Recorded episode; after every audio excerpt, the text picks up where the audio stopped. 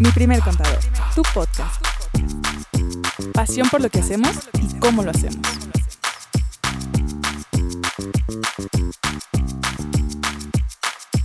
¿Qué onda? ¿Cómo están? Qué gusto saludarlos de nueva cuenta aquí en Mi primer contador, tu podcast. Eh, padrísimo este nuevo rush que traemos de estar platicando de un giro en específico. Eh, creo que el día de hoy vamos a hablar de algo súper, súper interesante que a muchos les va a gustar y que es un tema que definitivamente creo que va a aportar en el negocio y en la actividad de, varios de ustedes. Así que esperemos que sea de mucha, mucha ayuda. Andrea, Lili, ¿cómo están? Qué gusto de estar aquí de nueva cuenta. Hola, hola, bienvenidos. Pues sí, como dices, Diego, vamos a hablar un poquito de, los constructores y de todas las partes que intervienen en este proceso de la construcción. Entonces aquí Andrea nos va a ir diciendo cómo va a funcionar esto. Oye, aparte hay un chorro de temas legales que Andrea de estar, que ya quiere así regocijante, no, no, no, algo que voy a tratar de hacer es que no irnos tan técnicos, ¿va? O sea, lo vamos a hacer todo muy desmenuzadito y, a gusto y agradable. Bueno, yo estoy muy bien también. muy contenta. Les platico de qué se va a tratar. Bueno, vamos a ver las partes que intervienen en el tema de la construcción. A veces hay inversionistas, el desarrollador, está el cliente final, están las notarías, que todo lo que tiene que ver con temas de inmuebles, pues hay una notaría de por medio, ¿no?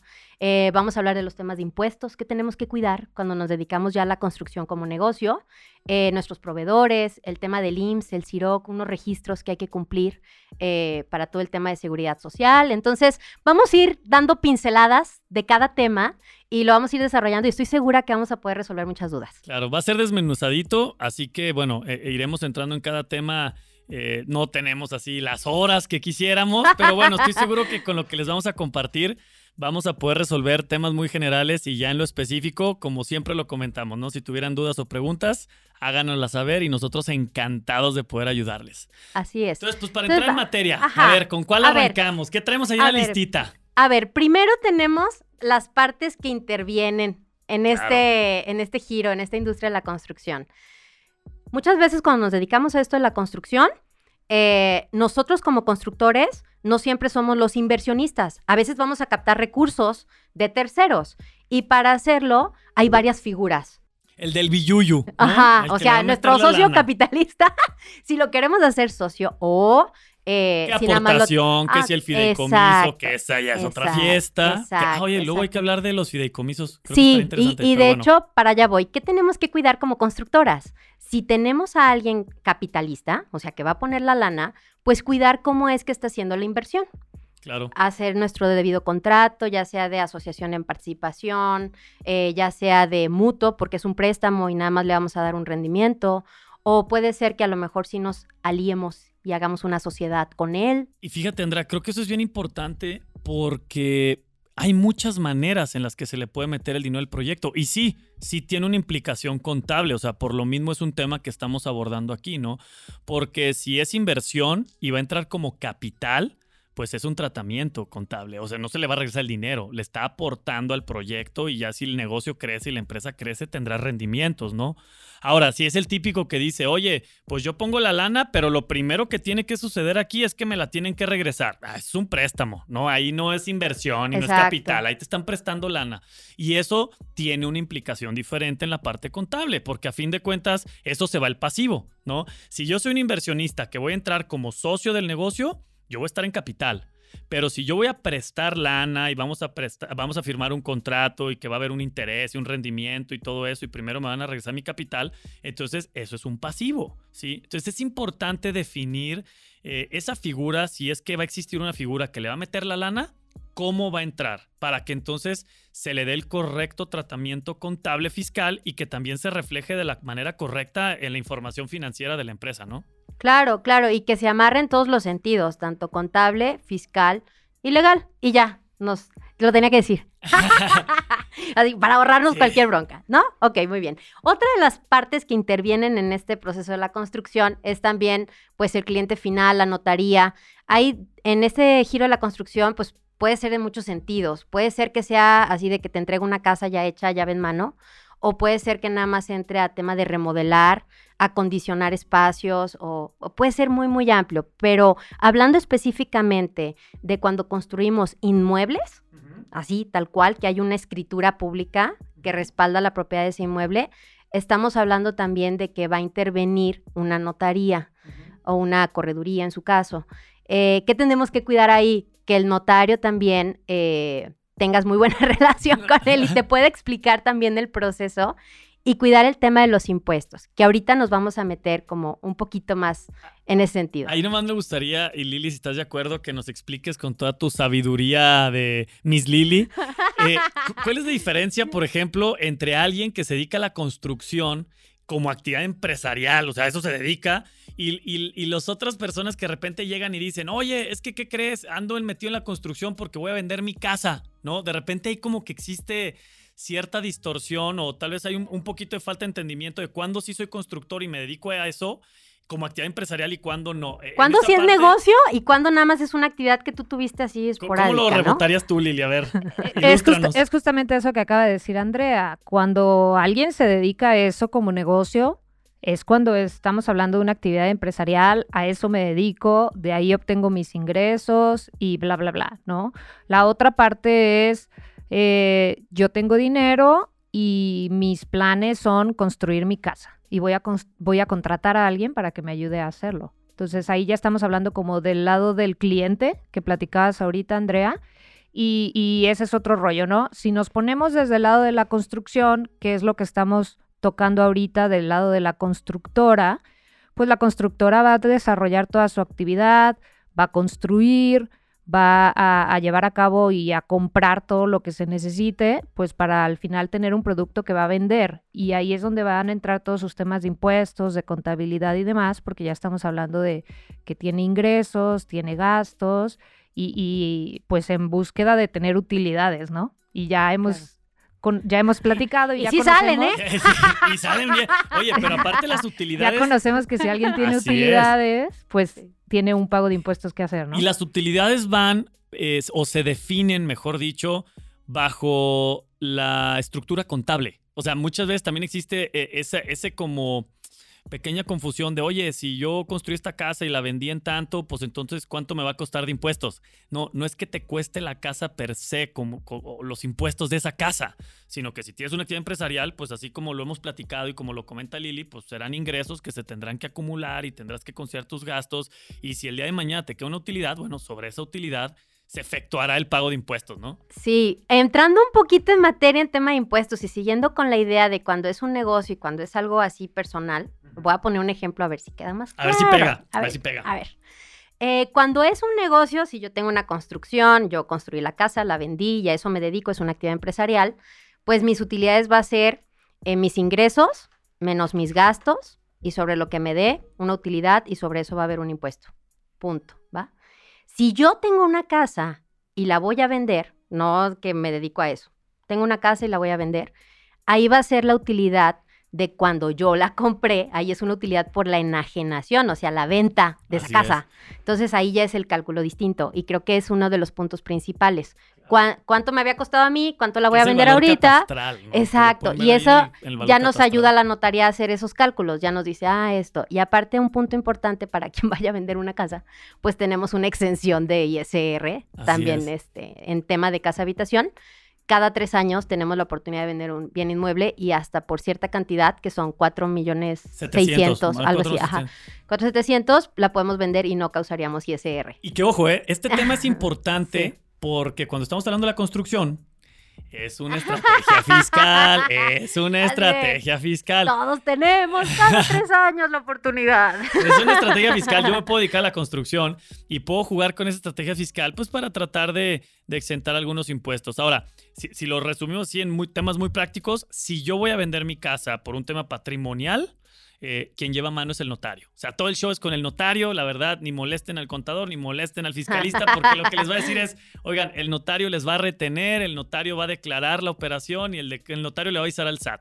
Si es una actividad empresarial, entonces ahí sí, el notario hará las escrituras y todo eso, pero quien va a llevar toda la parte de planificación fiscal y toda la estructura contable, ahí sí va a ser su contador o, su fiscalista, ¿no? Es que ahí ya estaríamos hablando de otro tema que va muy de la mano de la construcción, pero no es lo mismo, ¿no? Que estamos hablando de enajenación de, inmuebles. Yo vendo una casa, vendo una propiedad, vendo lo que quiera y esa es otra actividad que yo creo que también Así es, y tocaremos un ahorita, poquito y más ahorita decía. Diego, ni molestes al contador cuando vendas una casa, porque ese es con el notario, pero sí lo tenemos que informar en la declaración Ah, anual. claro, declaración Entonces, anual. nada más platícale a tu, a tu contador, Invítalo, oye, sí vendí una. invítalo al, al- al- al open house, para que sepa. Exacto, algo así. Oigan, pero ya en tema de impuestos propios de, de las constructoras, eh, hay un tema muy importante, sobre todo en, en temas de IVA. ¿Por qué?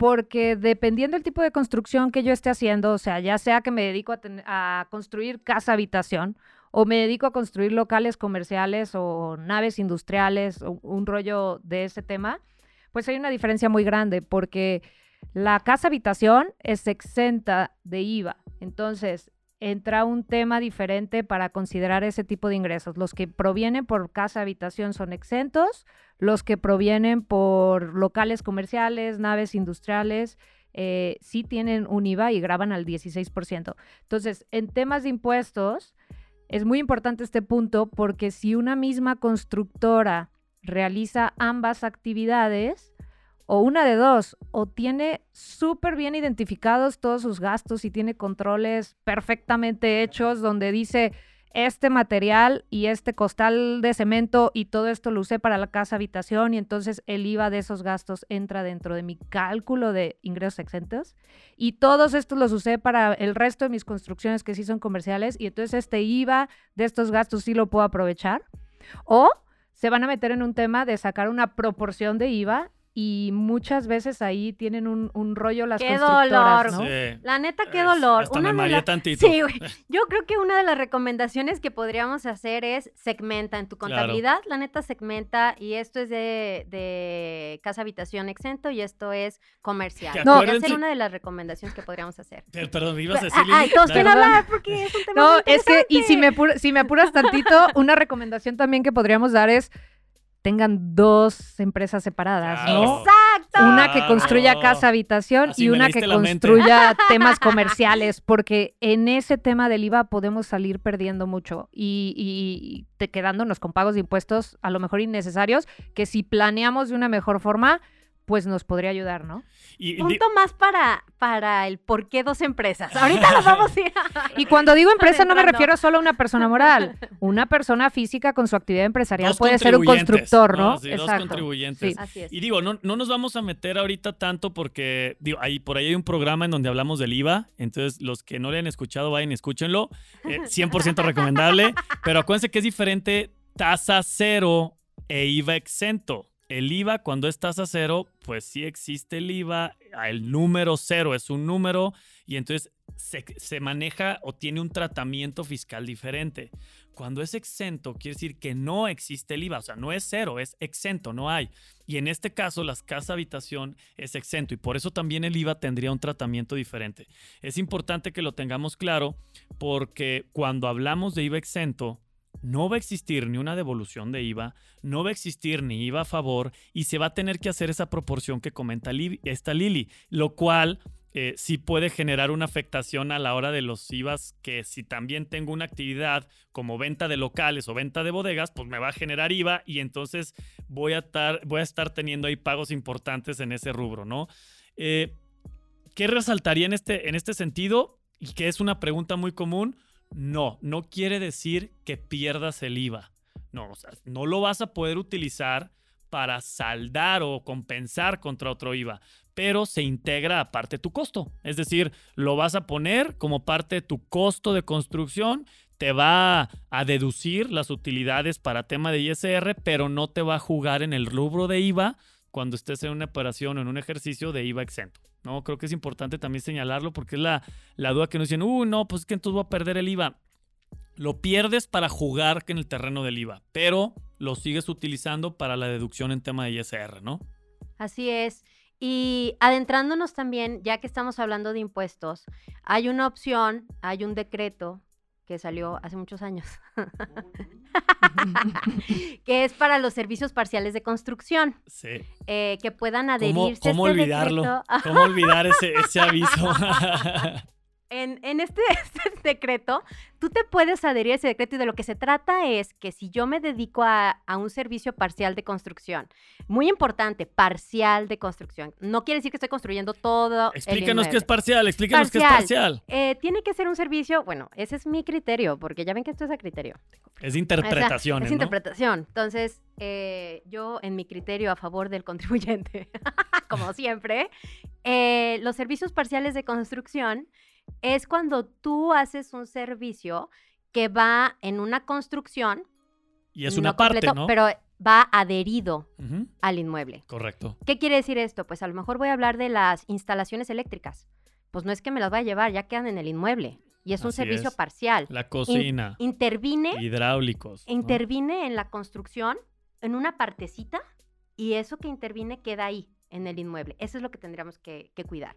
El aluminio, cancelería o qué sé yo, pero lo que vaya ya adherido al inmueble, si nosotros hacemos este trámite ante el SAT que se hace eh, cada año en el mes de enero, muy importante en el mes de enero. Fecha clave, enero, del primero al Enero. 31 de si enero. se les pasa enero, ya se la, ya saben, ¿no? No lo dije. A menos que vayas empezando actividades, Ajá, ok, está bien. Que seas una empresa nueva y estés empezando y presentas tu aviso, Exacto, ¿no? eso- Pero solamente en ese caso. Ahora, y si ustedes Exacto. son los constructores, eh, es importante que también, y, y sí lo pondría en estos términos, que involucren un poquito a su proveeduría en este giro, en ese, perdón, no, no en este giro, en este rubro, ¿no? En esta facilidad.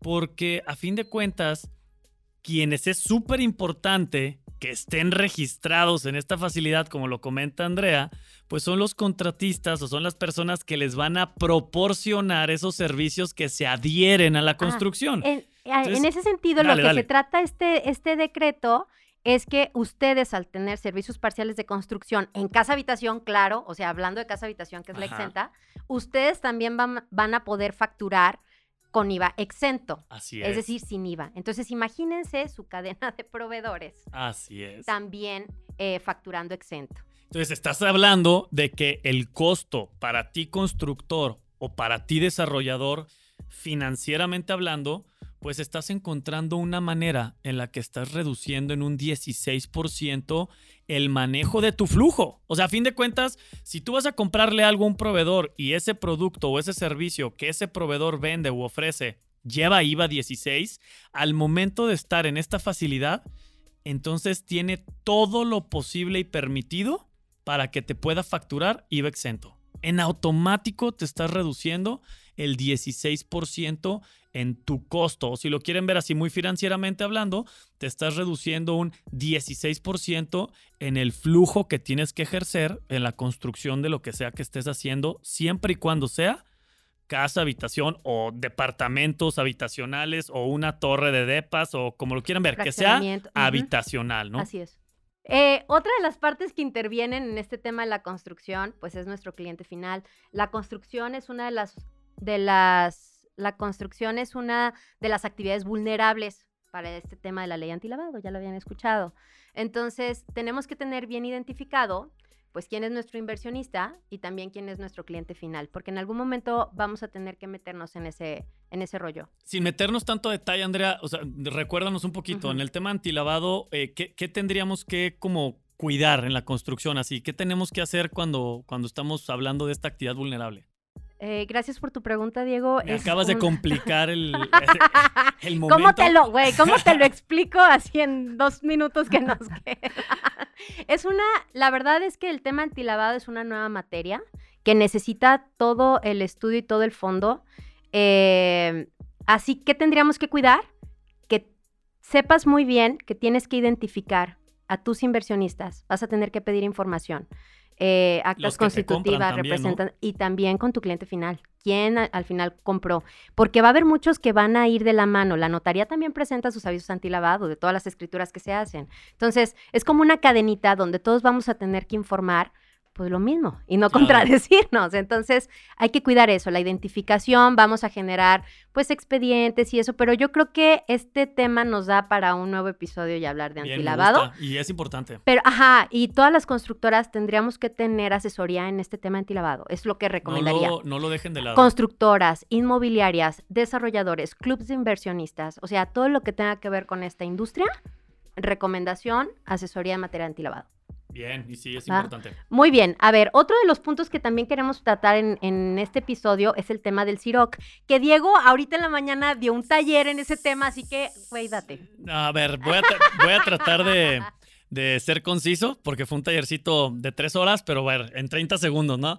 Nada, no se crean. Eh, uno de los temas importantes en la construcción y que también es el dolor de cabeza de muchos de los que nos dedicamos, ay, no más, ya aventándome yo la, la fiesta de los que nos dedicamos, Es De la los que- empatía, es la empatía con el cliente. de los que están en esta industria de la construcción, es el tema del IMSS, ¿no? Y no nos vamos a meter tan a detalle porque no queremos pisar callos. Tampoco queremos decir imprudencias, simplemente lo que vamos a comentar es, la construcción al ser un tema vulnerable y al ser un tema que es muy revisado y es muy fiscalizado, pues bueno, hay una partecita que tiene que ver con la, con la parte laboral, ¿no? Con la parte obrera de una construcción, que es el CIROC. El CIROC no es otra cosa más que notificar al IMSS que estás arrancando una construcción. En ese CIROC tú tienes que dar de alta la obra, que es darla, es notificar o avisar al IMSS que vas a arrancar. Tienes que avisar eh, el valor de la, el valor o el costo de la obra, cuánto tiempo tú proyectas que te va a llevar, eh, los metros cuadrados que va a llevar la construcción y cada dos meses vas a tener que estar enviando un reporte notificando avances con relación a tu notificación inicial o a tu inscripción que hiciste y con la información que tú brindaste, ¿no? Entonces, ¿cuál es la parte aquí importante? Eh, por ley, todos tendríamos que registrar cada obra en el CIROC, ¿no? Es una obligación, lo tendríamos que hacer. Entonces, sí les recomendamos que en esa parte, eh, dentro de las proyecciones que ustedes van a hacer, los costeos, los presupuestos, que no se les olvide que hay una parte de seguridad social que alguien va a tener que pagar, ¿sí? Ya sea el cliente que dé de alta a los trabajadores en su registro patronal para esos fines, o si ustedes como constructores van a dar de alta a los trabajadores que van a levantar esa construcción, alguien va a tener que pagar la seguridad social, ¿no? Eh, al final de la obra se va a tener que finiquitar esta obra, se va a tener que finiquitar el CIROC y bueno, ahí ya se tendrá que eh, aterrizar el tema con el IMSS directamente. Ellos te van a pasar un cálculo de lo que correspondería al pago eh, con relación a la seguridad social de una obra con las características que tú notificaste y al final puede que haya diferencias. Esas diferencias son las que se tendrán que cubrir para ya poder dar de alta la obra y que todo el proceso quede debidamente terminado, ¿no? Términos generales, así es como funciona, Lili. No sé si, si se me está escapando algo, pudiéramos complementar. Por eso es tan importante este tema que mencionas, Diego, del IMSS y de los pagos de la seguridad social, de estar muy al corriente en esos temas, porque eh, recuerde que el seguro social es todavía más duro que el SAT. Sí, Ese claro. sí, Más te atrasaste eficiente. un día y ya los tienes en la puerta. que Entonces, la policía investigadora tema- a nivel no, no, nacional, no. o sea, es una cosa, o sea, bárbara. Sí, sí, sí. Entonces, eh, en este tema hay que tener mucho cuidado y sobre todo también porque estamos hablando de un tema delicado y de alto riesgo como es la construcción, ¿no? O sea, aquí eh, hay un accidente y pues Son no graves, son cosas ¿no? sencillas, ¿no? O sea, puede incluso terminar en la muerte de algún trabajador y eso puede ser un problema muy serio para la empresa que lo está contratando. ¿no? Y ahí va uno de los tips, ¿no? Si nosotros nos dedicamos a la construcción con nuestra persona física, o sea, no hay una diferencia entre nuestro patrimonio, yo, Andrea, lo que yo tenga, casa, coches, lo que sea, eh, y mi negocio. O sea, yo respondo por todo. Si me meto en una bronca, pues voy con todo lo que tengo. Por eso también en este giro, uno de los tips es, pues a lo mejor ya eh, una persona moral, ¿no? Que una Claro. persona moral, pues lo que viene a hacer también es proteger nuestro patrimonio Y, personas y en esa línea de tips, Andrea, yo creo que, y es algo que, que siempre les decimos a nuestros clientes que están en este giro, ¿no? Siempre que vayas a construir, siempre asegúrate que las personas que estén ahí adentro estén asegurados. Aseguradas, exacto. Que exacto. siempre estén asegurados, ¿no? Si va a ser por tu contratista y no el contratista de mano de obra, pero por ejemplo, si el carpintero va a mandar a, a sus trabajadores a instalarte ahí el closet, bueno, cerciórate de que estén dados de alta, ¿no? Porque si el día de mañana está instalando el closet, pero se cae el techo, aunque él no tiene nada que ver con la casa, sino que él está poniendo las maderas, pues bueno, es un tema, ¿no? Y si no tenía seguro, va a ser un problema bastante importante y para mucha gente, ¿eh? Va a ser una bronca para el que estaba encargado de poner la carpintería, para el constructor que contrató al carpintero y ni se diga que para tu cliente, ¿no? Que ni vela tiene en el entierro y también ya le está llevando entre las patas esta situación, ¿no? con el ejemplo que ponías ahorita, Diego, por ejemplo, del carpintero que yo estoy contratando en mi obra para que vaya y me instale los closets o lo que tenga que ver, eh, ahí ya es importante estar cuidando este nuevo tema también del REPSE, ¿no? Que ahí, pues, lo que ahora nos tenemos que asegurar, primero es ver si nuestros proveedores caen en ese supuesto de tener que registrarse y segundo, pues nosotros pedirles esa constancia de registro para yo también poder cumplir eh, con las obligaciones que me correspondan. ¿Por qué? Porque todas las facturas que yo le pague a mis proveedores, que en teoría deberían de estar inscritos, eh, y no lo estuvieran, esas facturas para mí serían no deducibles. Y entonces estamos hablando de, de que puede ser un problema serio en temas de impuestos y, de utilidades para las empresas, ¿no? Entonces, sí cuidar un poquito este tema del REDSE, que es muy nuevo, que todavía hay ciertas dudas, que ahorita están Apenas salió ya la segunda etapa. Apenas se liberaba la etapa donde ya nos, ya nos está diciendo, ajá, la, la Secretaría del Trabajo en qué sistemas tenemos que subir la información, cómo la tenemos que subir, reportes de subir contratos, que pues totalmente es un tema legal, y luego otro reporte donde hay que subir, hay que subir los, los reportes del SUA y lo que tiene que ver con el Seguro Social, el IMSS. Exacto, entonces sí es una chambita más, es una chambita administrativa que hay que estar cuidando, pero pues es muy importante ahora poder cumplir con todo lo nuevo que está sacando el SAT y la Secretaría del Trabajo, el Seguro Social y todos los demás, ¿no? Claro, y es que este giro eh, se prestaba mucho para manejar mucha gente y que no estuviera asegurada y todo eso. Entonces, pues lo que está haciendo la autoridad es amarrar toda esta parte de, a ver, regístrame todo, por eso surge el CIROC, por eso está surgiendo este REPSE, por eso, pues viene en este sentido. Y no hay más más que saber cómo funciona y cumplir. Claro. Hay, muchas, hay muchas opciones. Pues bueno, este es un tema bastante interesante, hay mucha tela de dónde cortar. Eh, esperamos que esto les pueda dar mucha luz con relación a los temas o las preguntas que más frecuentemente nos hacen.